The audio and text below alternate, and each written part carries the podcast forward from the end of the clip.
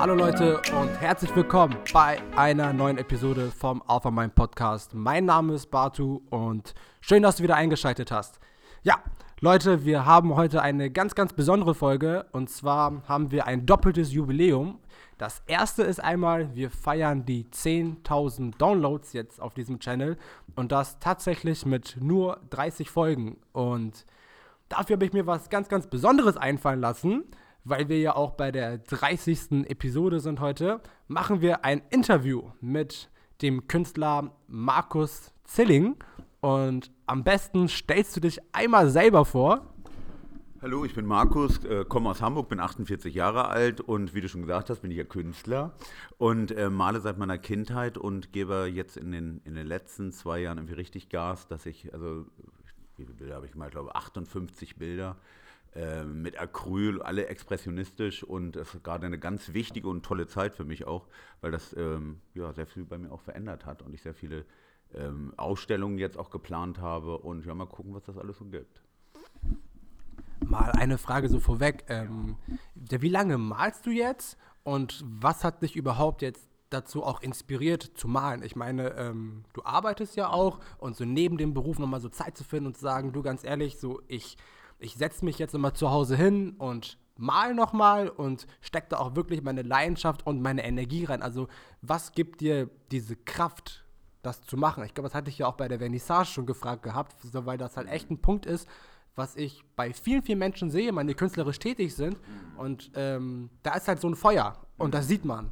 Und woher kommt dieses Feuer?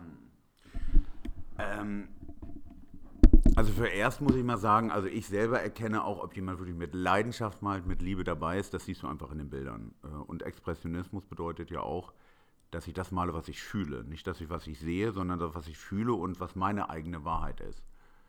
Ähm, die Kraft und die Zeit habe ich manchmal überhaupt nicht, aber ich habe einfach den Bock, was zu malen und wenn ich anfange, kann ich auch nicht mehr aufhören. Also das heißt, ich könnte jetzt nicht irgendwie eine Stunde planen weil ich weiß, ich bin danach verabredet und male in dieser Stunde, das geht nicht. Wenn ich anfange, ist das wirklich wie eine Sucht. Ich starte und dann male ich acht, neun, zehn Stunden am Stück, bis ich fast umfalle und tot bin. Ähm, und ich glaube, das sehen auch andere Menschen in den Bildern, dass, dass diese Energie und die, dieser, dieser, diese Leidenschaft und dieser Druck nach dem Perfektionismus in den Bildern drin sind. Was ich mich jetzt so persönlich frage, so als jemand, der noch nie wirklich halt gemalt hat, ähm, wie lange braucht man, um jetzt ein Stück fertigzustellen? Also da ist es so ganz unterschiedlich wie bei Künstlern wie Musikern oder so. Die einen so, die machen ja einen Track innerhalb von einem Tag fertig, so dann gibt es aber so noch die anderen, so die sitzen monatelang daran und die sagen, du ganz ehrlich, so ich bin immer noch nicht zufrieden und ich will trotzdem noch das bisschen mehr raus. Also wie ist es halt bei dir? Hast du da ungefähr einen Plan, wie lange ein ähm, Stück dauert?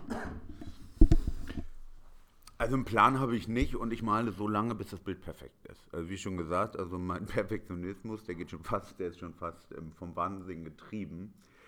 Es ist aber auch natürlich abhängig von der Größe des Bildes. Ne? Also meine meisten Bilder haben die Größe 80 mal 100, das ist jetzt nicht ganz so klein. Und ich male auch sehr im Detail und brauche so eigentlich immer so 8, 8 bis ähm, neun Stunden am Tag und dann male ich die ganze Woche durch, dann kannst du dir ausrechnen, wie viel das ja. ist. Und was mich jetzt noch so persönlich interessiert, also wer seine Bilder sehen will, ähm, der kann mir mal einfach schreiben, dann schicke ich mal so ein paar rüber. Ähm, was mich persönlich jetzt sehr, sehr interessiert, ähm, wäre, du bist ja als Künstler tätig und du möchtest dich natürlich auch halt konstant halt verbessern, so in dem, was du machst. Ähm, jetzt als Künstler, worin halt willst du gehen? Ist so dein Ziel, so als Künstler halt echt bekannt zu werden oder so sagst du halt dir selber, ich, ich benutze meine Kunst nur so, um mich selber zu verwirklichen und ähm, was zu kompensieren. Ne, also äh, da denkst, hast du da so ein bestimmtes Ziel oder da gehst du auch die beiden Aspekte ran? Also ich glaube oder ich vermute, wie auch immer man das sagen darf, dass man wenig Erfolg haben wird, wenn man unbedingt berühmt werden oder bekannt werden möchte. Ich weiß nicht, ob es funktioniert, aber ich glaube eher nicht. Ich denke, dass es ähm, viel wichtiger ist, dass man erstens seinen, seinen Job oder das, was man als Kunst ausübt, ob das jetzt Tanzen ist, Singen oder, oder Malen oder wie auch immer, immer mit purer Leidenschaft macht und immer den Hang hat, es zu perfektionieren. Wenn ich etwas liebe, dann kommt dieser Perfektionismus automatisch. Also den muss ich mir gar nicht erzwingen. Und ich glaube, dann wird alles andere seinen weiteren Weg gehen. Ähm, was ich aber auch gelernt habe, äh, ich habe ja schon erzählt, ich bin 48, jetzt nicht mehr der Allerjüngste. Und ich komme einfach aus einer Generation, wo man weiß, dass wenn man was erreichen möchte, erfolgreich sein möchte, dass man erstens sehr ehrgeizig sein muss, aber was noch viel wichtiger ist, sehr viel Geduld haben muss. Und wenn es das erste Mal nicht klappt, ja, pff, dann ist es halt so. Dann klappt es beim zweiten Mal. Wenn das zweite Mal auch nicht ist, dann vielleicht beim dritten. Äh, aber die, diese Geduld und die Zeit, und das fällt mir bei ganz, ganz vielen jungen Leuten auf, dass das nicht mehr so gegeben ist. Und dass sie sehr ungeduldig sind und fast verzweifeln, wenn das erste Mal nicht so funktioniert oder was weiß ich, hätten sie eine Vernissage und es kommen nur zwei Leute, dass dann die Welt zusammenbricht. Aber so ist das Leben manchmal. Und das ist auch eine wichtige Zeit, weil dann kannst du dir selber überlegen, ja, was hast du denn verkehrt gemacht? Geh jetzt nochmal in dich und, und findest wieder neue Wege, dass es das nächste Mal besser wird sehr, sehr starke Aussage. Also das sehe ich auch. Also ich bin auch der absolute Befürworter, dass die Ungeduld mega groß geworden ist. Der Gefühl, da wenn man so mal auf Instagram geht, ist jeder äh, CEO und Influencer und äh, der Make-up-Artist und whatever. Ne? Also da, da jeder will etwas sein und kaum jemand so ist bereit, halt wirklich auch die Arbeit zu investieren und äh, die harte Arbeit. Ne? Und vor allem halt die Geduld, das kommt dann auch mit der Kontinuität tatsächlich. Ne? Dann einfach ja, da weitermachen. Ja. Noch eine weitere Frage, die ich habe. Ähm, was war dein erster persönlicher Meilenstein, was Kunst angeht? Ja, was soll ich jetzt dazu sagen? also, kann ich jetzt so gar nicht sagen. Also natürlich äh, meine, meine letzten Vernissagen in einmal in, in äh, also überhaupt Vernissagen oder Vernissages? Ich weiß jetzt nicht, wie man die Vernissages ist es. Also die erste Vernissage und die zweite Vernissage. So, dann kann ich nicht verkehrt machen. In äh, Frankfurt und in Hamburg. Das ist natürlich ein ganz, ganz wichtiger Punkt, weil man dann natürlich Leute erreicht und äh, sich viele Menschen, die die Bilder anschauen, die nicht zu den Freunden gehören oder zu den Bekannten und dann natürlich auch viel kritischer umgehen, weil die viel schonungsloser sind. Und das ist aber eine ganz, ganz geile Zeit gewesen, weil ich da sehr viel erfahren habe. Was lieben die Menschen an meiner Kunst, was mögen sie nicht so? Und ich finde es aber toll, gerade wenn die sich auch mal aufregen. Und dann sagt, das ist überhaupt nicht mein Ding, aber die steigern sich dann so hinein. Also mir ist es egal, ob positiv oder negativ, aber das dann Gefühl auslöst und habe ich genau das erreicht, was ich wollte mit meinen Bildern. Unglaublich. Und Du hast ja gesagt, jetzt, wenn jemand bei der ersten oder zweiten der Vernissage nicht kommt, also dass man sich davon nicht so runtermachen lassen darf. Mhm. Ähm, jetzt so als jemand, der mit vielen Leuten auch connected ist, mhm. wie kommst du an die Leute ran? Also wie schaffst du es, de deine Vernissage voll zu bekommen? Also mhm. da bist du eher der Typ, der auf Online-Marketing geht oder äh, ständig Flyer verteilt und sagt, du sag deinen Freunden und deinen Freundesfreunden, ich habe eine Vernissage und, und, bitte komm und du wirst es nicht bereuen. Mhm. Na, also wie connectest du? Ja, das, das, du hast ja eigentlich schon fast alles gesagt, was ich gemacht habe. Ich habe natürlich auch viele Flyer gedruckt, bin dann mit 2000 Flyer äh, erstmal durch, durch Frankfurt gegangen, natürlich auch an den richtigen Stellen. Muss ja auch Leute haben, die Kunst verstehen und die du gerne da haben möchtest. Das ist auch nochmal ein wichtiger Punkt. Und natürlich Freunde, Arbeitskollegen sind gekommen, äh, einige aus der Familie und das ergibt sich dann natürlich. Und mir ist aufgefallen, dann beim zweiten Mal, den Leuten, denen es gefällt, die fahren dann auch nach, nach, also von Frankfurt nach Hannover, weil sie sich dann natürlich die nächsten Bilder anschauen wollen. Das ist so eine Kettenreaktion, das kommt eigentlich, das eigentlich kann man gar nicht ver, ver, verhindern oder äh, vermeiden, da, dass dann einfach mehr Leute kommen. Es das erste Mal ist vielleicht ein bisschen komisch, machst dir Gedanken so, ja, was muss ich jetzt machen, damit es wirklich optimal ist. Aber irgendwie geht das alles seinen Weg. Also das, das äh, kann ich auch nochmal sagen, dass das ein wichtiger Punkt ist. Grundsätzlich auch nicht alles so durchzuüberlegen und zu stylen, sondern einfach auch mal so ein bisschen so den Zufall mal einfach mal so mit, mit einbringen und äh, auch viel Geduld haben. Also das fand ich auf jeden Fall mal eine richtig, richtig gute Aussage. Halt vor allem so ich war ja auch persönlich da bei der Vernissage und das, das sieht dann im ersten Augenblick, da wenn man da ist, also ich war mit meiner Verlobten da und wir waren da und das sah halt alles so perfekt aus, so da, als wenn das nicht geplant war, als wenn die Leute von ganz alleine kommen und halt was ich an diesem Interview schon jetzt halt mega cool finde, ist halt zu sehen, okay, so du hast diese Flyer genommen, du bist durch Frankfurt gegangen, du hast die Freunde gefragt und so da ist wirklich was hinter. Ne? Also so man sagt ja auch immer so, man sieht ja nur die Spitze des Eisbergs und ähm, da kann man auf jeden Fall schon sehen, halt, dass du da auch Leidenschaft reinsteckst. Und ich glaube auch, dass das halt ohne Leidenschaft auch heutzutage halt gar nicht mehr möglich ist, weil die Masse einfach zu groß ist. Und wenn man ähm, denkst jetzt, wie du halt wirklich so in eine Sache jetzt rangeht und sagt du ganz ehrlich, so no matter what, so ich liebe das, was ich tue, ich, ich perfektioniere das, ne, aber ich denke gar nicht an Perfektionieren nach. Nur ich habe es im Gefühl und I just do it. Und, und, und, und, das finde ich, so das ist so dieser Riesenunterschied. Und Unterschied zu was? Der Unterschied zum Durchschnitt. Ja, das ist richtig. Äh, und genau deswegen finde ich persönlich auch so, dass deine Kunstwerke sich definitiv vom Durchschnitt auch gut abheben. Und ich glaube, auch das ist ja auch die Kritik, man, die du ähm, von vielen jetzt auch bekommen hast. Die, denkst du, die positive Bilanz. Und ja. Naja, ich muss auch sagen, es ist in dem halt, stopp. Also, ähm, äh, einerseits hast du recht, die, die, heben sich ab. Also Kunst muss sich ja immer von irgendwas abheben. Mhm. Sonst, wenn es äh, wenn, wenn es dem Durchschnitt entspricht oder wenn auch keine Liebe und Leidenschaft da drin ist, okay, dann guckt sich das keiner an. Aber ich muss auch sagen, weil es ja auch sehr expressionistisch ist und, und ich male ja viele Fratzen, also ihr habt das ja gesehen, ja.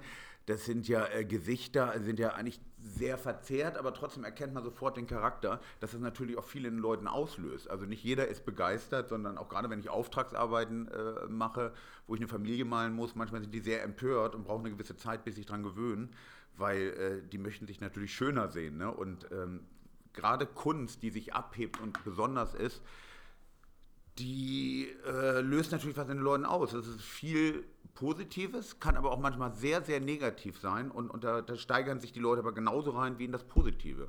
Manchmal frage ja. ich mich, warum. Also wenn mir was gefällt, dann kann ich mich hineinsteigen und kann da 20 Jahre drüber reden. Aber wenn mir was nicht gefällt, dann sage ich, oh, sieht scheiße aus oder mag ich nicht oder spricht mich nicht an und dann ist es raus aus meinem Kopf. Aber viele, ich weiß nicht, ob das ein deutsches Phänomen ist, ich habe keine Ahnung.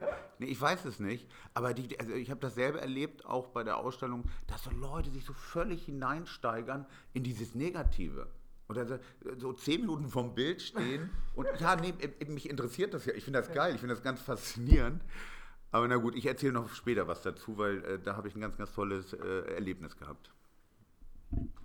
Und die Leute, man dies nicht wissen, so, was ist überhaupt denn der Expressionismus und warum der Expressionismus? Ich meine, es gibt ja tausend verschiedene Stilmöglichkeiten in der Kunst. Halt, warum hast du dich jetzt nur für den Expressionismus denkst du entschieden und sagst, okay, so das ist mein Ding und ähm, ich, ich finde, da ist Kunst am Ausdruck stärksten. Ich meine, da ist ja auch das Wort Expression drin. Ne? Und jetzt mal deine Meinung dazu. Also, ne, ne, entschieden ist es ja nicht so. Also, ich habe jetzt nicht sechs Kunstrichtungen gehabt und gesagt, so, ene, mine, miste, was nehme ich jetzt? Sondern, äh, ja, es, es, kommt ja von alleine. Das ist äh, auch wieder das, was ich äh, vorhin gesagt habe. Also, vielen Sachen, viele Sachen muss man aus dem Bauch heraus entscheiden und den Zufall überlassen. Und so über die Jahre hinweg, ich male ja schon dem, seitdem ich ein kleines Kind bin, ähm, hat sich dieser Stil entwickelt. Und ich finde Expressionismus einfach geil, weil du siehst das, was der Maler fühlt. Was er sieht natürlich auch, aber er wandelt es so um, dass das Gefühl rauskommt. Und das äh, finde ich, spricht mich am meisten an. Das löst am meisten in den Leuten aus. Ich hätte ganz anders malen können, dass ich vielleicht noch schöner male oder äh, was weiß ich, ähm, äh, blumiger male und, und so, wie, wie Menschen das unbedingt haben wollen. Aber ich finde diese Ecken und diese, diese kleinen Macken, die ich da einbaue und diese Fratzen, die, äh, also so sehe ich eben auch die Welt. Das ist ja nicht alles glatt und ebenmäßig und schön, sondern also auch die schönsten Gesichter, manchmal sind die dreckigsten Fassaden dahinter. Das hast du richtig, richtig gut gesagt. Ähm, jetzt, weiß, jetzt weiß ich schon gar nicht mehr, was ich sagen wollte. Ähm, wir haben bestimmt auch draußen jetzt so Künstler, die auch, auch denkst du auch selber mal, vielleicht auch Leute, die es mal werden wollen. Und du hast ja gesagt, man, du malst jetzt eigentlich schon seitdem du ein Kind bist. Und aus dieser ganzen Zeit, ähm, an jeden, der jetzt neu starten will, also an jeden, der, der so an einem Punkt ist und sagt, ich fühle mich nicht inspiriert. Ich weiß nicht so, was ich machen soll, weil so zu, zu meiner Zeit als Künstler, so als Tänzer gab es immer manchmal, ich hatte eine Blockade und ich wusste nicht, wie ich mich ausdrücken soll. Ähm, und ich hatte da jetzt so meine Technik, aber das ist natürlich Tanz. Ähm, wie gehst du halt damit um? So, was sind deine Learnings so aus dieser Zeit, da denkst wo du sagen kannst, okay, so ich persönlich, so als Markus, kann dir den und den Tipp jetzt weitergeben, wenn du ein Künstler bist? Also grundsätzlich möchte ich sagen, oder ähm, ich habe ein ganz tolles Erlebnis mit einem Freund gehabt, der, der in der Drogenberatung ist und äh, sich auch viel um Knastis kümmert. Wir haben da lange darüber geredet, dass die, wenn die da raus sind, eigentlich gar keine Hobbys haben. Ne? Und irgendwie kein, manchmal gar keinen Freundeskreis. Also starten sie völlig ins Leere. Und ich habe hab ihm gesagt, er soll mit denen unbedingt darüber sprechen, irgendwas Künstlerisches zu machen. Weil ich finde das extremst wichtig. Also nicht, also du kannst ja nicht, wenn du, wenn du kein Feeling zum Malen hast, dann, dann kannst du es nicht lernen. Wenn du gar keine Stimme hast und kannst nicht singen und hast Musik, dann kannst du keine Musik machen. Ist nun mal so. Aber ich bin mir sicher, es gibt da so viele Möglichkeiten. Also ich wollte Gedichte schreiben, kannst malen, äh, kannst tanzen. Ja. Ähm, was gibt es noch? Äh, singen und so weiter und so fort. Ich glaube, dass jeder, jeder Mensch irgendeinen Part hat, der, den er in Kunst ausleben kann. Bin ich mir hundertprozentig sicher. Und ich finde das ein ganz, ganz wichtiger Punkt. Weil in Kunst ist alles erlaubt. Hm. Es gibt im Leben so viele Regeln und Vorschriften und in der Kunst kannst du machen, was du willst. Also gerade für Leute, die so ein bisschen auch verzweifelt sind und äh, was soll ich machen und mein Leben ist so langweilig. In Kunst etwas auszudrücken ist das Geilste überhaupt und dann erfährt man so viel über sich selber auch. Was ich jetzt noch ähm, sehr, sehr krass finde, ähm, ist halt jetzt auch, wenn du jetzt als Künstler bist und du hast wirklich mal eine Gelegenheit, so dich auszudrücken, dann ist es ja auf jeden Fall auch eine Selbstverwirklichung, weil du es ja schaffst, halt wirklich so einen Teil halt von dir selber so etwas zu kompensieren, was dann auch wirklich halt handfest ist. Das wäre dann ja so in dem Falle halt so ein Bild. Mhm. Und, und wenn du jetzt mal einen Tag hast, da wo du sagst, okay, ich fühle mich nicht inspiriert, jetzt nur du als Privatperson, machst du dann Pause, hörst du auf und wartest so auf den Magic Moment und sagst dann, okay, so jetzt geht's wieder weiter, oder bist du so der, also eher der Typ, der dann so auf Zwang sich inspirieren lässt und halt, falls es dann kommt, dann kommt es? Ja, das ist eine gute Frage. Äh, äh, also ich kann ja mal schön reden von Geduld ja. und man darf sich nicht unter Druck setzen. Ähm, Stehe ich auch zu, aber manchmal habe ich das auch, dass ich dann so denke, hä, so jetzt habe ich gar kein Bedürfnis zu malen. Also ich habe ja wirklich extrem viele Bilder. Ich habe in einem Jahr, weiß ich nicht, pff, unzählig viele Bilder gemacht. Ich habe jedes Wochenende, äh, jede freie Minute habe ich genutzt, um Bilder zu malen. So. Nach der Vernissage kam so eine Pause, wo ich dann so gar keinen Bock mehr hatte irgendwie. Und, dann, und mir fiel auch gar nichts ein. Und das ist aber völlig normal. Und dann, äh, ja, dann ist es halt so. Das kann sich ja eh nicht ändern. Ja. Ähm, und jetzt ist wieder so, dass ich voll den Drang habe zu malen und tausend Ideen und, und schon wieder einige Skizzen angefertigt habe. Also ich glaube, das ist so in, in, in jedem künstlerischen Beruf, ist genau äh, wie mit dem Singen. Also ein Künstler macht ja auch nicht jede Woche ein neues Album. Man hat manchmal drei, vier Jahre Zeit.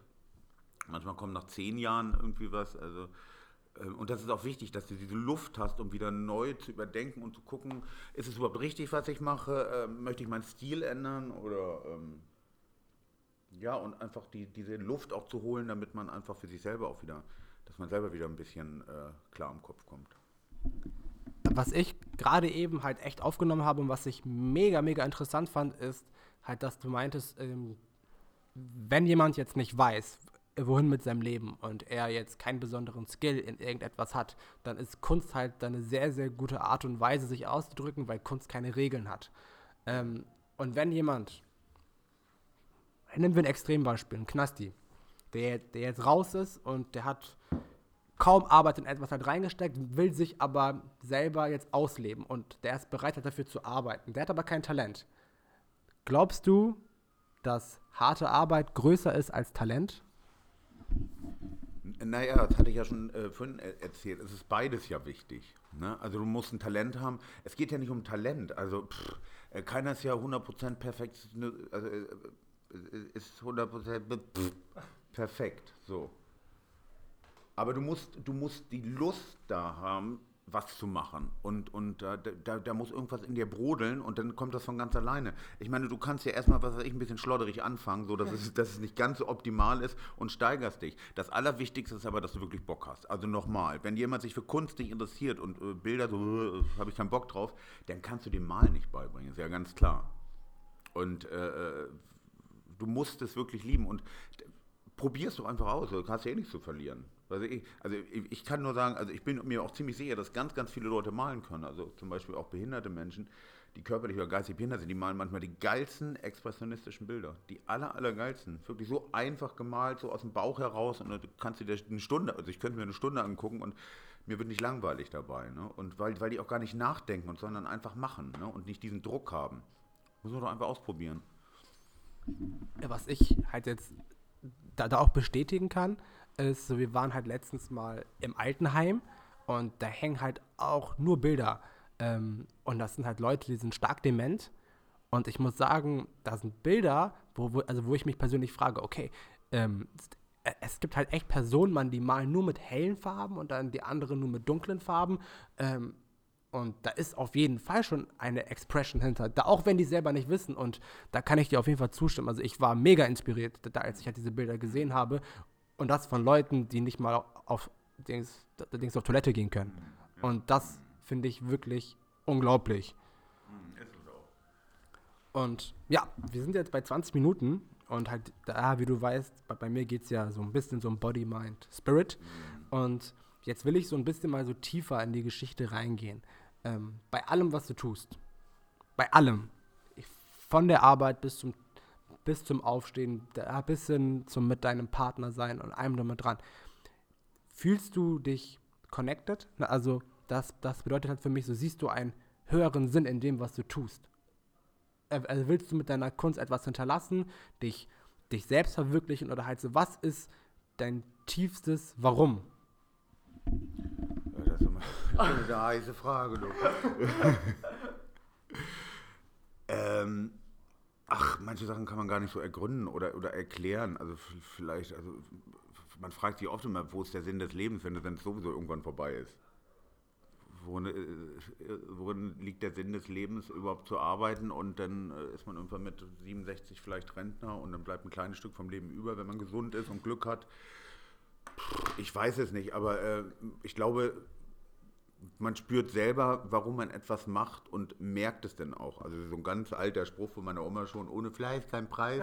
Aber da, da ist ja was, ich meine, äh, wenn, wenn, wenn du etwas machst, hast einen Weg und ein Ziel und hast die Geduld, kommt ja alles von ganz alleine. Das heißt, irgendwann bist du erfolgreicher, hast, hast, hast, bekommst vielleicht mehr Anerkennung, sowieso mehr Kohle, je erfolgreicher du im Job bist. Ähm, und das macht ja was mit dir und das gibt ja ganz viele Möglichkeiten auch. Also viel Geld zu verdienen heißt ja nicht nur, dass ich viel Geld habe, sondern was mache ich denn damit? Wie nutze ich denn die Zeit? Und mir ist auch wichtig, die Zeit sinnvoll zu nutzen und gut zu nutzen. Viel Zeit in der Natur zu verbringen und, und auch mal nichts tun und, und ja, eben das Leben genießen, aber ohne Druck und ohne Plan. Also manchmal einfach morgens aufstehen, spazieren gehen und dann der Rest, das ergibt sich von alleine was ich mich jetzt halt so persönlich frage, ich meine, du bist ja auch ein Steinbock wie ich, nur man sagt ja von Steinbocken, ja, wir sind sehr, sehr zielstrebig und ähm, wir denken halt immer so, denkst so ans Arbeiten. Ähm, wie schaffst du es da für dich da persönlich zu sagen, okay, ähm, ja, wenn ich arbeite, dann arbeite ich? Und wenn ich Freizeit habe, so denkst du, habe ich Freizeit. Ne? Also halt denkst du auch in der Freizeit so ans Arbeiten oder hast du es jetzt halt schon echt geschafft zu sagen, okay, in meiner Freizeit, dann tue ich ganz andere Dinge und ich denke gar nicht so an die Arbeit oder ist deine Arbeit für dich so besonders, halt, dass du das in der Freizeit gerne machst. Na, also wie, wie, wie kompensierst man diese beiden halt Komponenten zwischen Freizeit und zwischen Arbeit?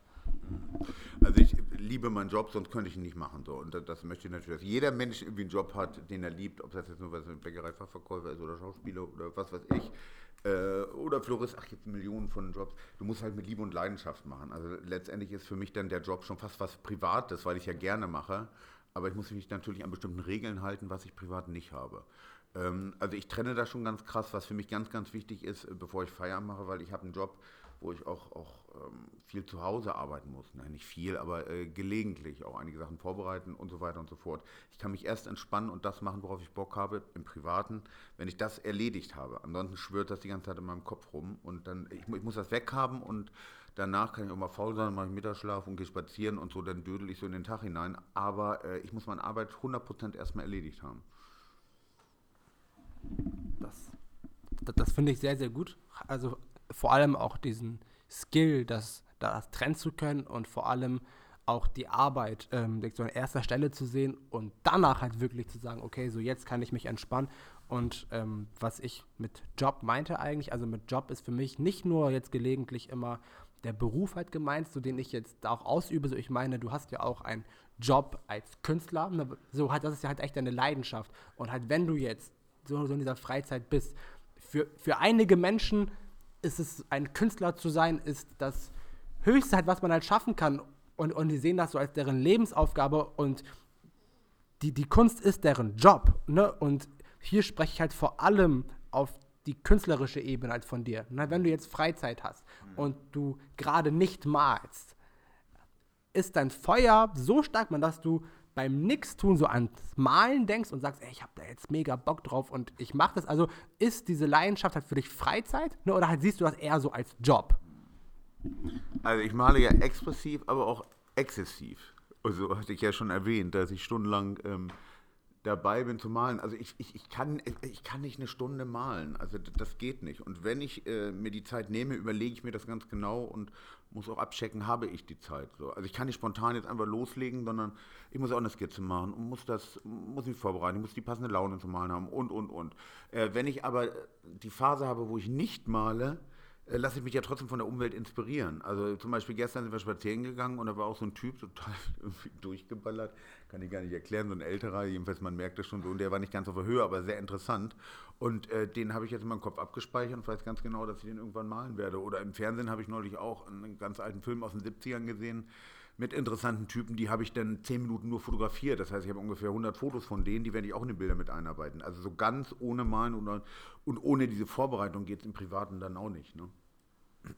Ja, und halt, das finde ich halt genau so inspirierend. Ich meine, ähm, für die Leute, die sich als so einen Beruf, so als Künstler betiteln, und es gibt bestimmt auch Künstler, ähm, die das halt eher als Arbeit sehen und das halt so kompensieren. Und was ich halt vor allem auch an deiner Persönlichkeit ähm, so halt bemerkenswert finde, ist, dass du halt wirklich ähm, malst, das aber nicht als Arbeit siehst oder als Freizeit. Ne? Oder so, du, du, du machst es einfach halt, weil du willst. Ne? Deswegen führe ich auch mit dir heute dieses Interview. Ne? Also, weil ich halt echt denke, okay, so du machst etwas, aber so du denkst nicht so ans Machen. Du hast einfach ein Bauchgefühl und dann kommen die Resultate.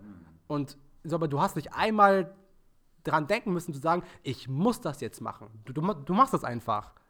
Mhm. Und das, finde ich, ist so der Riesenunterschied und, und das bestätigt mich gerade auch, dass wir jetzt genau diese Podcast-Folge drehen, ähm, weil ich das mega, mega gut finde. Und jetzt noch so eine abschließende Frage, ähm, so was halt, so halt dieses Thema jetzt angeht, ist ähm, das Betriebswirtschaftliche. Ne, denkst du, ich meine, du verkaufst das ja auch, also halt deine Bilder. Wie schaffst du es, die Betriebswirtschaft, ne, das Wirtschaftliche mit der Kunst zu verbinden. Also, weil ich habe sehr, sehr viele Künstler in meinem Kreis, die kommen auf diesen Switch nicht klar zwischen der Betriebswirtschaft und dem Künstlersein. Und so, teilweise sind das zwei ganz unterschiedliche so Charaktere und die kriegen das nicht in einen Hut geschmissen. Mhm. So, wie kriegst du das denn? Ja, das, das, das kann ich verstehen, aber ähm, trotzdem, ich meine, das Gesamte zählt ja. Ne? Also, wenn jemand da jetzt als Künstler kein Feeling für hat, irgendwie seine Bilder zu verkaufen oder da äh, Preise festzulegen oder wie auch immer, dann gibt es ja zumindest Freunde und Bekannte, die das vielleicht einschätzen können. Oder irgendjemand im Freundeskreis, der, der da einfach ein Feeling für hat und der dann einem die Arbeit abnehmen kann. Für mich ist das kein großes Problem, weil es einfach kein Problem ist. Also ich, ich habe eine Vorstellung, was meine Bilder kosten. Äh, da spreche ich drüber und dann werden die für die Kohle verkauft und Ende aus Mickey Mouse. Aber es ist ja nicht nur, das, dass es ums Verkaufen geht, sondern du musst ja so eine Vernissage auch komplett vorbereiten. Da musst du sehr strukturiert sein. Also kannst du nicht baller baller im Kopf so, ich mache mal eine Vernissage und dann hänge ich den Kleiderrad ja. auf. Es muss so aufgehangen werden, dass es auch ansprechend ist, dass es gut aussieht. Das muss alles, äh, also wirklich, das ist Millimeterarbeit. Ne? Man muss genau gucken, welche Bilder nehme ich rein, welche nicht. Passt das überhaupt? Ist es zu voll? Ist es zu wenig? Und, und, und. Und da musst du schon einen klaren Kopf haben äh, um das vorzubereiten. Äh, und du hast ja gesagt, als du reinkamst, oh, so alles so locker flockig aus, als würden die Bilder wahrscheinlich schon immer da hängen und die Leute kommen einfach so ja. reinspaziert. Nee, das ist auch eine Menge Arbeit. Man muss sich da einfach strukturieren und überlegen, ja, was will ich denn erreichen, wie will ich das erreichen und welche Möglichkeiten habe ich denn? Und dann setze ich das einfach um. Punkt. Ja, also so man sieht, du hast auf jeden Fall auch noch so ein Händchen für der Betriebswirtschaft und äh, so, so wie das ganze Timing abläuft, ähm, was ich mich jetzt also persönlich frage ähm, an Wert du, wir brauchen jetzt hier keinen, keinen Betrag jetzt so zu nennen, ne, aber wie definierst du den Wert? Ne? Also ich kann jetzt wieder nur auf mich persönlich gehen, jetzt wenn es um Coachings geht und allem drum und dran. Mhm. Ich weiß, was es wert ist. Tief im Inneren. Mit, Sagen wir mal ein Coaching 2000 Euro. Mhm. Ist gar kein Problem. Und ich weiß, diese 2000 Euro, der Wert ist es auf jeden Fall. Ne? Also die Person wird sogar mehr bekommen, so als diese 2000 Euro wert sind. Nur man, ich muss mich auch an den Markt richten. Heißt, so, ich weiß, dass jemand jetzt draußen ist und vielleicht ein ähnliches Coaching, was nicht so gut ist, für 50 Euro die Stunde anbietet. Wie, wie gestaltest du deinen Preis? Hörst du da so auf dein Bauchgefühl hm, oder passt du dich dem Markt an? Falls es überhaupt einen Künstlermarkt gibt. Also ich weiß es selber nicht. Deswegen fragen wir jetzt lieber Markus. Ja, ich kann also auch einiges zu sagen. Also zum einen, ähm, ich habe mit Freunden im Vorfeld darüber gesprochen und gefragt natürlich, was würdet ihr, äh, nicht was würdet ihr bezahlen für die Bilder, sondern welchen Preis würdet ihr so festlegen? Und die, die, die Aussagen, wie du schon selber gesagt hast, waren so extremst unterschiedlich von, äh, ja, du bist ja jetzt noch nicht so ganz bekannt, also fang erstmal im kleinen Preis an und äh, dann wiederum, nee, die haben aber einen hohen Wert und haben dann den fast zehnfachen Preis gesagt von dem, was er der Erste vorgeschlagen hat. So. Ähm, aber ich, ich entscheide das ja selber und äh, ich habe da irgendwie, ich find, denke schon ein gutes Gefühl. Es gibt natürlich einen Markt, klar, aber ich weiß ja auch, also es gibt mehrere Punkte. So, fangen wir mal so an. Ähm, du hast den Markt, ich weiß aber auch, wie viele Stunden ich an, so an einem Bild sitze. Und ich weiß auch, was so ein Bild in einem auslöst. Also ist ja auch eine Begierde da, das Bild zu haben. Auch wenn man es vielleicht hasst, will man es trotzdem haben, weil es einfach interessant ist. Und dann setze ich einfach den Preis fest. Vielleicht ist er zu hoch, das kann sein, aber ich sage immer, wer meine Kunst nicht bezahlen möchte, der versteht sie nicht. Und wer sie sich nicht leisten kann, soll dafür sparen. Punkt. Das hast du sehr, sehr schön gesagt. Aber dem kann ich auch echt nur zustimmen. So, jetzt meine aller, allerletzte Frage, so auf deine, künstlerische, auf deine künstlerische Tätigkeit, bevor wir jetzt wieder so ein bisschen mehr in die Tiefe gehen, ist ähm, an einen Künstler. Jetzt kackegal, ob äh, da, also jetzt Tänzer, Mann, Sänger oder halt was immer du auch jetzt gerade machst zu Hause. Ähm, und du bist gerade halt am Machen und die Person will den Bekanntheitsgrad steigern. Drei kurze, knackige Tipps von dir. Oh. äh, eigentlich ist schon alles gesagt. Also, erstens musst du Talent haben. So. Dann musst du dieses Talent, musst, musst, musst, du, musst du einfach umsetzen. So, bringt ja nichts, wenn, wenn ich was kann, aber tue nichts dafür und habe es aber im Kopf und weiß, ich könnte, sondern einfach machen. So. Und alles andere ergibt sich weiter. Und natürlich äh, geduldig sein und, und auch fleißig sein. Das hört sich so, so spießig an, aber diese, diese fleißig sein und sich immer wieder verbessern und selber zu gucken, was ist nicht gut, was ist Bombe, was kann ich ausarbeiten und so weiter und so fort. Das ist halt ein Prozess. Also dann nochmal, ich wiederhole mich jetzt. Also das, du, du kannst nicht sagen so, jetzt bin ich Künstler und jetzt muss es funktionieren. Bei mir hat das Jahre gedauert, bis ich meinen Stil gefunden habe. Manche Sachen dauern halt Jahre und das ist auch völlig normal. Sehr gut, also ich fasse nochmal zusammen. Das erste ist, du musst Talent haben, zweitens, du musst umsetzen, drittens, du musst geduldig sein und viertens, fleißig sein. Also haben wir sogar äh, vier Tipps bekommen. Äh, hier noch ein extra. Ich noch fünf und sechs. Oh, noch fünf und sechs gibt es auch noch, aber die äh, vielleicht in der nächsten Folge. Äh, ähm, ja, so jetzt gehen wir mal wieder so ein bisschen wieder so in die Tiefe. Ähm, wir haben ja halt gestern noch telefoniert gehabt und da hatte ich dir eine Frage halt gestellt, so wie ist dein Verhältnis zur Welt und zu dieser Gesellschaft? Weil das ja auch absolut ein riesen, riesen Thema ist halt bei dir und deiner Kunst. Wie ist dein Verhältnis zu dieser Welt und zu dieser Gesellschaft? Ja, das ist natürlich, wo, wo soll man da anfangen, wo soll man da aufhören? Also, ähm, ja, ich merke, also was mir auffällt, so gerade in den letzten Jahren, also nochmal, ich bin ja nun fast ein alter Opa, ich bin 48 und habe eine ganz andere Zeit erlebt, wo es keine Handys gab und äh, wo man keine Fotos einfach mit dem Handy machen konnte, sondern hast einen Fotoapparat mitgenommen, das wolltest und, und, und. Das war einfach eine ganz andere Zeit. Hast, wenn du dich verabredet hast, konntest keine SMS schreiben, ich komme zehn Minuten später. Da hast du einen Tag vorher angerufen oder drei Stunden vorher, wenn du zu Hause warst, weil du konntest nur von zu Hause das ist für mich ein ganz, ganz wichtiger Punkt. Also ich habe so das Gefühl, dass die Menschen fast so ein bisschen durchdrehen. Also wenn ich jetzt in der U-Bahn fahre und, und, und, und alle Leute, die da drin sitzen, an ihrem Handy da rumdatteln, dann erschreckt mich das schon. Und dann noch mit, mit Kopfhörern, also Musik, das ist ja alles ganz toll. Aber wenn das alle Menschen machen, dann schaltet sich ja jeder von jedem ab und jeder lebt nur noch sein, seine Welt. Das ist doch, das ist doch grauenvoll. Ich finde das ganz schlimm. Also, ich kriege Gänsehaut vor Ekel. Also, das, das, das, schockiert mich. Das ist so das Wichtigste, was mir auffällt. Natürlich, Frieden ist wichtig und so weiter, sollen sie alle verstehen. Alle Religionen, klar, da brauchen wir nicht drüber reden. Aber was gerade so, so diese Handys mit uns machen und die, diese Technik und ah, finde ich schon echt erschreckend. Weil, wie gesagt, ich komme aus einer ganz anderen Zeit. Ich glaube, so junge Mädels und, und Jungs können sich das gar nicht vorstellen, so ohne Handy zu leben. Also keine SMS zu schreiben. Aber wir haben wunderbar gelebt. Und es geht, also ich vermisse das sogar. Und vielleicht sollte man das mal einführen, dass jeder das mal so einen Monat probiert. Das ist für mich so gesellschaftlich das, was mich echt am meisten schockt, weil das kriege ich auch mit. Das ist ja nicht nur in der Bahn, du gehst spazieren irgendwie und dann kommen dir drei, vier Leute entgegen, die, die nur auf ihr Handy gucken, aber wissen gar nicht mehr, wo sie lang gehen. Also schätzen eigentlich den Weg nur ab. Das ist doch grauenvoll. Er kann sich gleich zu Hause einsperren. Also den kann ich wirklich echt zustimmen. Und zwar ähm, mal so ein kleiner so Side-Fact so am Rande. Ähm, was Social Media mit uns macht, ähm, ist wirklich äh, eigentlich grausam und schlimmer als jede Droge. Also halt, wenn man sich jetzt von Likes oder von Followen so da emotional da abhängig macht, weil das schüttet ja in uns pure, pure Endorphine aus. Also dass man nur auf Feedback der anderen zuständig sind, so dann kann Social Media und das ganze Spektrum drumherum halt wirklich eine riesen, riesen Droge sein. Und halt vor allem bauen ja auch viele junge Leute da mittlerweile ihr, ihr Selbstbewusstsein und ihr Ego halt darauf auf, mhm. was du auf genau. Social Media bist. Genau das ist es. Und ich finde das mega erschreckend und vielleicht noch so, so wissenschaftlich nochmal so gesehen, dieses Blue Light, was in diesen Handys drin ist, mhm. das ist ja wie eine Droge. Ne? Also mhm. du schüttest die ganze Zeit halt Hormone aus und ähm, so, du du musst das managen können. Ne? Also halt, wenn du dein Social Media selber nicht managst und du morgens aufwachst und das Erste, was du machst, ist auf dein Handy schauen, so, I'm sorry, aber dann, dann, dann, dann passiert irgendwas in dir. Und das sage ich jetzt ja auch jedes Mal so in meinen Morgenroutinen. Also das Erste, was ich morgens mache oder halt abends mache, ist mein Handy auf Flugmodus machen. Und die erste Stunde, wo ich aufwache, dann geht es erstmal um mich. Weil es gibt nichts Schlimmeres, als morgens jetzt aufzustehen, so auf dein Handy zu gucken und du weißt, du hast Stress. Hm. Na, also, du kriegst eine schlechte Nachricht, jemand ist gestorben oder du bist erstmal die ersten zehn Minuten, da wo du aufstehst, nur für jemand anderen da, hm. statt für dich selber.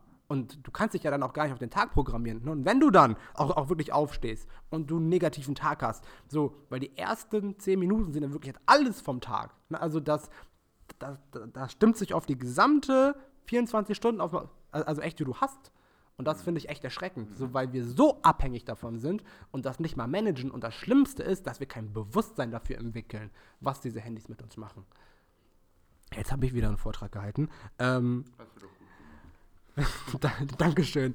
Ähm, meine eigentliche Frage war, ich war ähm, am Wochenende in Frankfurt auf der Entrepreneur University und da gab es einen Vortrag von Frank Thelen.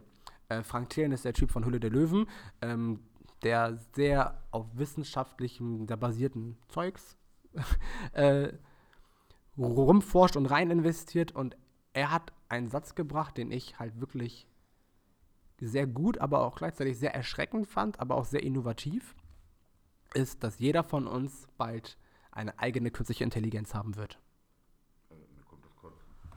Was denkst du davon? Fluch oder Segen? Ich, glaube ich, nicht beantworten. Kann, kannst du dir denken, was ich darüber denke. Aber mich würde mal gen äh, genauer interessieren, wie, wie er sich das vorgestellt hat. Das möchte ich wissen, weil dann kann ich auch die passende Antwort geben. Ja, also äh, äh mittlerweile ist ja so, ich gehöre auch zu den Menschen zu, ich habe zu Hause vier Alexas und jetzt, egal in welchem Raum ich gehe. Äh, wirklich? Ja. Äh, und ich bin echt ein Riesenfan davon. Ähm, so dieses Ding weiß, was ich will, dieses Ding weiß, wann ich aufstehe, dieses Ding weiß, wann mein Wecker klingelt und ich frage jeden Morgen mal nach dem Wetter und allem drum und dran. Ich weiß, es ist halt sehr, sehr erschreckend und das ist ja noch in den Kinderschuhen. Und es gibt mittlerweile eine künstliche Intelligenz und die ist aber jetzt noch nicht draußen, die wirklich mit einem gekoppelt ist. Also du hast ja mittlerweile auch Siri und dein Alexa, ja, so, guck mal, ich glaube jetzt sogar in Audi und Benz mit eingebaut, halt, dass du wirklich einen Personal-Assistenten hast, der auf vielen Geräten zuständig ist. Und was Frank Thien damit meinte, ist, dass wir jetzt so eine Stimme halt bekommen, nennen wir sie Cortana, äh, Cortana, Siri oder noch Alexa, ähm, die wirklich dich persönlich kennt, man deine, deine Bedürfnisse kennt und dich managt als Begleiter durch das Leben. Und das kommt. Ja, aber nicht mit mir. ähm, und diese Welle wird ja auf jeden Fall passieren und da vor allem die Technologie, ich meine, wir hatten vor 15 Jahren nicht mal Touchscreen. Und was jetzt passiert ist, ist ja echt unglaublich und ähm, er hat halt so das Beispiel halt genannt mit, oh, wie hieß der Typ nochmal aus den 90ern oder aus den 80ern, die, die, dieses Auto, was fahren kann? Hm, ähm, ich komme jetzt nicht drauf, aber ich weiß, wie du meinst. Oh, A Knight Rider? Hm. Ja, ne, also so, so wie mit Knight Rider. Ne? Also halt, dass wir wirklich halt jemanden haben, der tatsächlich halt denken kann und ähm, die Innovation halt, die wird ja auch wirklich so sein, dass halt eines Tages die künstliche Intelligenz schlauer als wir Menschen sein werden. Und das passiert mit den Atomchips, die gerade entwickelt werden, mit den, also mit de, den Prozessoren, die jetzt bald in, in, den nächsten 10 bis 50 Jahren auf den Markt kommen. Da freue ich mich richtig drauf. Was soll ich dazu sagen? Also, äh, also je, je, intelligenter natürlich, was weiß ich, so eine Siro und Schnickschnack wird, desto dümmer werden wir ja letztendlich. Sorry, dass ich das so sage. Ich, vielleicht übertreibe ich es auch ein bisschen. Aber ähm, nochmal, also wir haben das ja früher alles nicht gehabt. Ich finde die Entwicklung auch ganz interessant und gut. Ich habe ja auch ein Handy und nutze das und habe da auch meine Apps und so weiter und so fort. Das, ich, da ist ja gar nichts äh, dagegen zu sagen, nur je mehr wir von äh, Verantwortung abgeben und je mehr wir managen lassen, desto äh, weniger tun wir ja selber und können gar nicht mehr in, in, uns selber hineinhorchen. Und das ist natürlich dann die Frage, so in 20 Jahren, wie du schon sagst, wenn sich das schnell entwickelt, dann, ich glaube, dann können, fällt es Menschen sehr, sehr schwer, selber zu entscheiden, was, was sind denn überhaupt meine Fähigkeiten, was kann ich.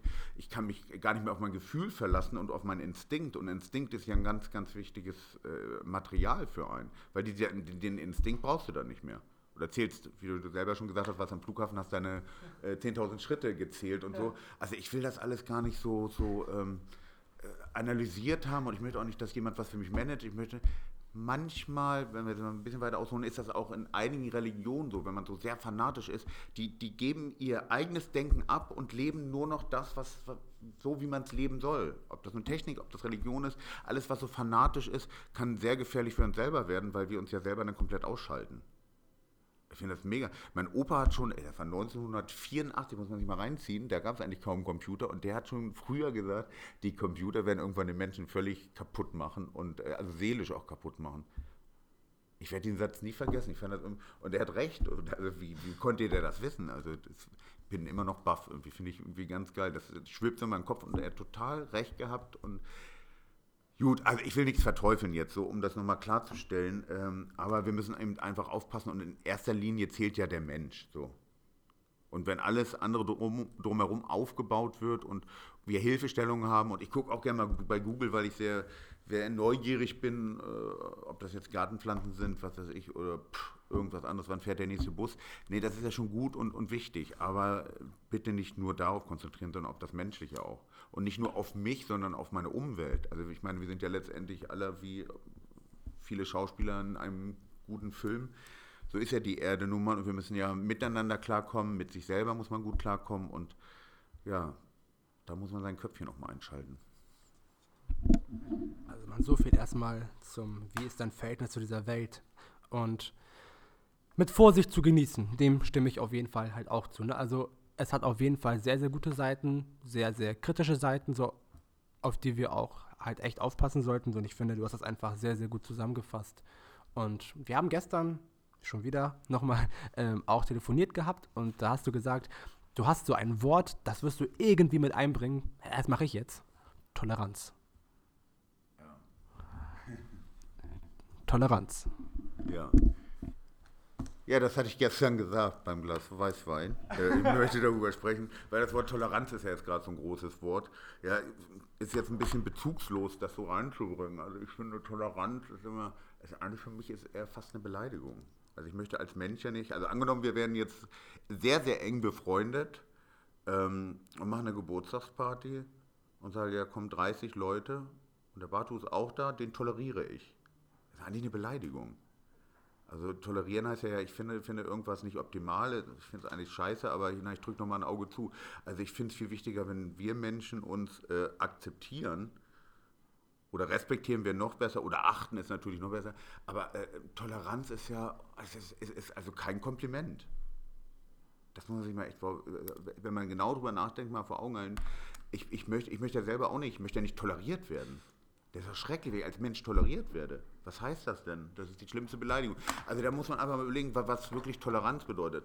Ähm, äh, wichtiger, nochmal, ich wiederhole mich, Menschen zu akzeptieren, aber dann müssen sich auch alle Menschen so verhalten, dass sie akzeptiert werden können, ist meine Meinung. Und das hat einfach was mit Respekt anderen Menschen gegenüber zu tun. Äh, ähm, nicht jeder kann so ticken wie, wie man selbst, auch wenn sich das jeder wünscht, aber das sind ja gerade die Herausforderungen im Leben, die wichtig sind. Und ähm, es gibt eben einfach auch Menschen, wo man sagt, oh Gott, der, der, schmeckt mir gar nicht, aber manchmal, wenn man sich dann besser kennenlernt, wird es der beste Freund. Und der, also da immer offen sein und, und äh, einfach die Leute akzeptieren und respektieren. Viel wichtiger. Also da wurde ich gerade inspiriert. Ne? Also ich muss echt sagen, ich, also ich habe noch nie so über das Wort Toleranz nachgedacht. Also vor allem jetzt als Südländer, äh, so wie, so wie ich, ich höre das Wort oft. Ne, so, der wird doch hier toleriert und einem dran, die Flüchtlinge werden jetzt so. Ne? Nein, das, ist kein, ne? das ist kein Kompliment. Ja, ne, also ich habe das immer so echt als ein neutrales Wort gesehen. Nee, ne, aber. Ist es nicht. Das ist es nicht. Und das, ja. genau das wollte ich jetzt sagen. Also du, du hast mir gerade echt die Augen geöffnet. So, da vor allem halt, weil es ja auch in der Gesellschaft also so selbstverständlich angesehen wird. Das ist ein Riesenwort jetzt, Thomas. Also jeder spricht Natürlich, also wollen wir es mal so sagen. Also, äh, wenn, wenn, wenn, was weiß ich, zwei Leute sich überhaupt nicht mögen, bevor sie sich die Köpfe einschlagen und Stunden oder stundenlang diskutieren und zu nichts führt, wäre es dann doch besser, wenn, wenn sie sich wenn sie sich tolerieren. So, das ist ja schon, also wenn es wirklich ganz, ganz krass ist, auch politisch links und rechts, da ist Toleranz schon, also das löst natürlich nicht so viel aus, als wenn man jetzt einfach drauf losgeht und sagt, so, ich möchte das und das dir sagen. Ähm, aber ja, ich habe schon alles gesagt. Akzeptieren ist da doch irgendwie das schönere Wort. Das aber auch ehrlich äh, akzeptieren und es muss auch von Herzen kommen und es muss, muss authentisch sein und ähm, ja, dann ist doch alles in Ordnung. Authentizität. Ja, das ist eigentlich so ein sehr, sehr gutes Stichwort, was die, die Toleranz angeht. Ich meine, ne, ich bin nicht so einer, aber ne, das, das kennen wir doch alle. Okay, jetzt ne, kommen wir auch schon zum Abschluss. Ich hatte dir eigentlich hat gesagt gehabt, wir bleiben so bei einer halben Stunde, jetzt sind wir schon bei 46 Minuten, das ging zack, zack. Und so, ein paar Fragen habe ich noch ähm, ich habe ja den Slogan, erschaffe deine Realität. Für die Leute, die das jetzt gerade zum ersten Mal hören, äh, damit ist gemeint, dass ich persönlich sehr daran glaube, dass halt jeder Mensch das Leben, was er leben möchte, selbst erschaffen kann, so indem man bestimmte Entscheidungen trifft. Und das ein Extrembeispiel, wenn jetzt jemand mit einer Freundin zusammen ist oder mit einem Freund und er nicht glücklich ist und sich jede Woche aufs Neue zehn Jahre lang beschwert dann, dann, sondern, sondern liegt es in deiner Hand zu sagen, no, ich mache jetzt Schluss und ich suche mir einen neuen Partner und ich gehe meinen Weg. Das kannst du auf den Job übertragen, das kannst du auf deine Gefühle übertragen, das kannst du auf deinen Körper übertragen. Und ich glaube und bin fest davon überzeugt, dass, dass jeder Mensch seine eigene Realität erschaffen kann, wenn er aus seiner Komfortzone rausgeht und handelt. Genau. Hast du deine eigene Realität erschaffen, zu dem Punkt, wo du heute bist?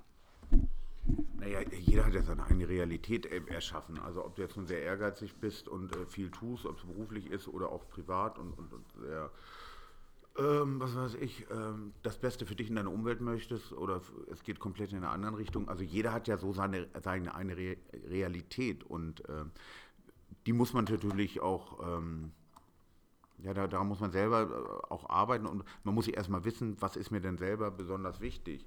Also ich finde das natürlich wichtig schon, seine eigene, natürlich, hier brauchen wir gar nicht drüber reden, aber es geht ja nicht nur um mich, sondern auch um meine Mitmenschen. Ne? Also wenn ich mich jetzt selber zu 100% verwirkliche, aber meine Mitmenschen sind mir echt scheißegal und da gehe ich nicht drauf ein, dann bringt mir das auch nicht viel. Habe ich dir gestern am Telefon auch schon gesagt. Also es ist ja so ein Mix aus allem. Also zu gucken, was kann ich den Leuten zumuten, was, was, was kommt vielleicht auch was kommt besonders gut an, was passt auch zu mir, wie kann ich authentisch bleiben und dieser Mix macht es eben aus und dann, also wichtig ist immer, also sind wir eigentlich wieder beim, beim ersten Thema, auch wenn es um Kunst geht und, und äh, sich selbst zu verwirklichen, dass man selber erstmal kapiert, wer man ist und was man möchte und was meine eigenen Bedürfnisse sind und was möchte ich erreichen. Also auch im Freundeskreis ist mir wichtig, dass ich vielleicht 100 Bekannte habe oder ich brauche weniger Bekannte, dafür zwei gute Freunde. Also das, das muss man einfach selber herausfinden. Und das findet man raus, wenn man sich mit sich selbst auch beschäftigt. Also ich finde, du hast das sehr, sehr gut gesagt. Und vor allem aber, mh, da kann ich das auch echt unterstreichen, wo ich sagen kann, ähm, dass nicht nur das eigene Ego ähm, die Realität ist, klar, so wir sind alle in erster Linie selbstsüchtig und wir wollen halt selber was zu essen haben und halt selber auch glücklich sein und selber auch erfolgreich sein, aber ähm, um eine vollkommene Realität zu haben, so da gehören Freunde und Familie und die Umwelt, deine Spiritualität und allem drum und dran, das gehört mit dazu. Und, und wenn ich sage, deine eigene Realität, dann meine ich eigentlich so, dass das gesamte Spektrum so und nicht nur dein eigenes Ego. Mhm. Und halt, du hast jetzt ja schon gerade da echt gesagt gehabt, also du hast jetzt halt deine Freunde, deine Bekannte, dein Erfolg und allem drum und dran.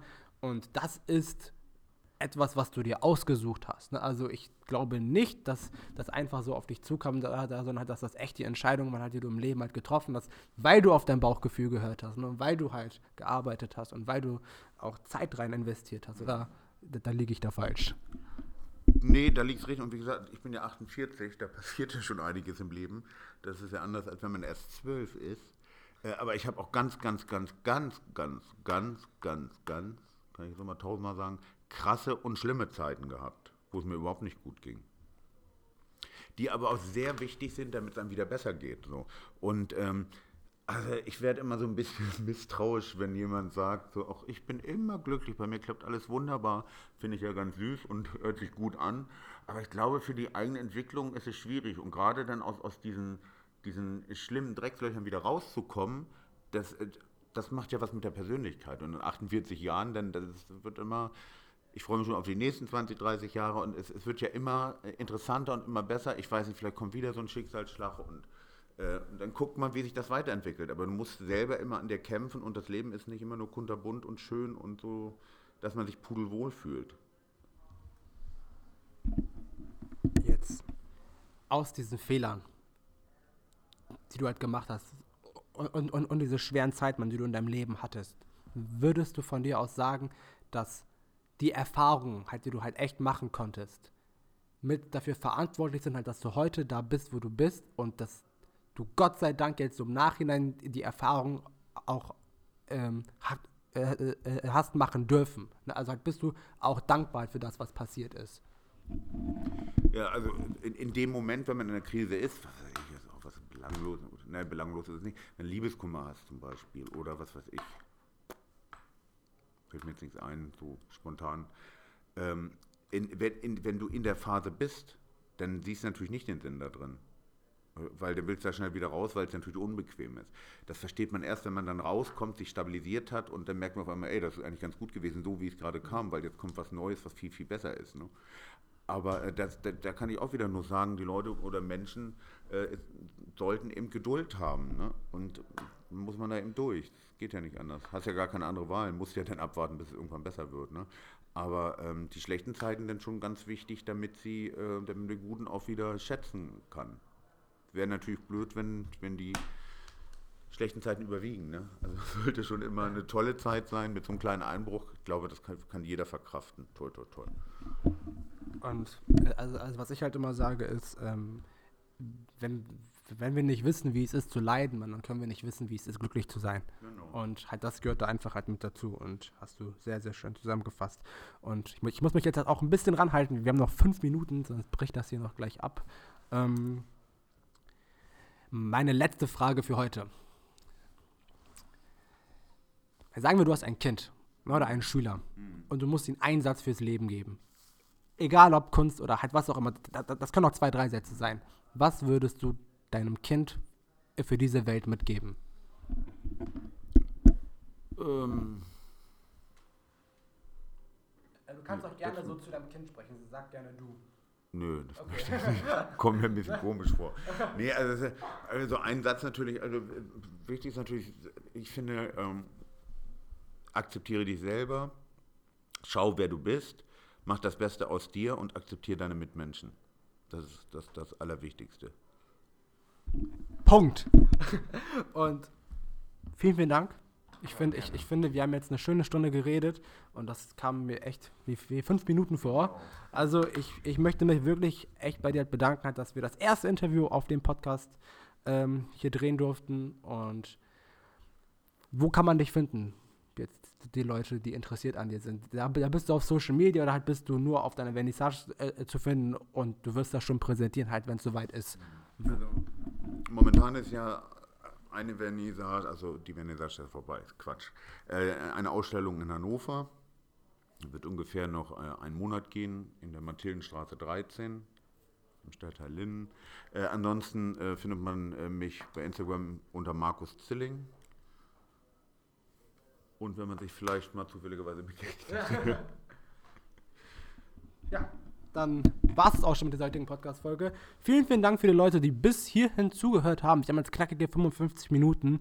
Äh, und bleibt stabil, Leute. Wir hören uns beim nächsten Mal.